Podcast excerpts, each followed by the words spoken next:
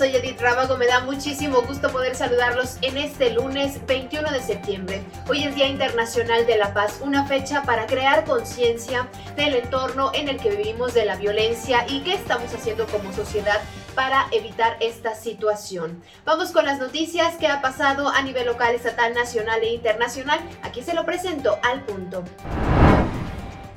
Tras el cateo de tres inmuebles en la ciudad de León, la Fiscalía General del Estado logró la detención de tres personas, dos hombres y una mujer, y aseguró 100 kilos de droga, armas de fuego, cientos de cartuchos y vehículos. Los inmuebles y objetos asegurados quedaron al resguardo de la Fiscalía a efecto de dar continuidad a las indagatorias y definir la situación legal de las personas detenidas. Dos muertos y un lesionado fue el saldo de una agresión directa por disparos de arma de fuego al interior del bar con María Siachi, ubicado en la colonia Los Paraísos en León. El ataque ocurrió cerca de las 11.46 de la noche de este domingo, según testigos.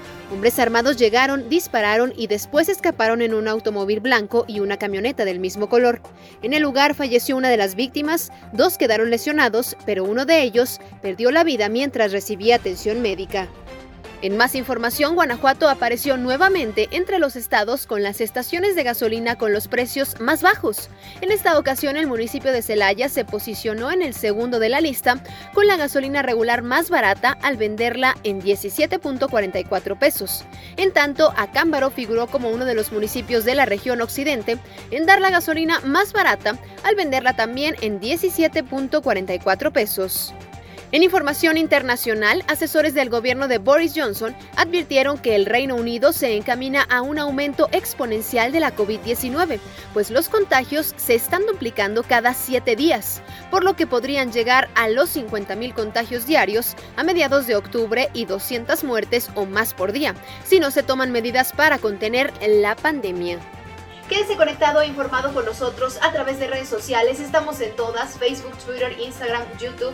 Nuestra página web, lo invito a que la visite, es periódicocorreo.com.mx. Y en unas horas más lo estaré esperando para compartirle más información. Mientras tanto, no baje la guardia. Es importante utilizar cubrebocas, gel antibacterial y mantener la distancia. Cuídese mucho.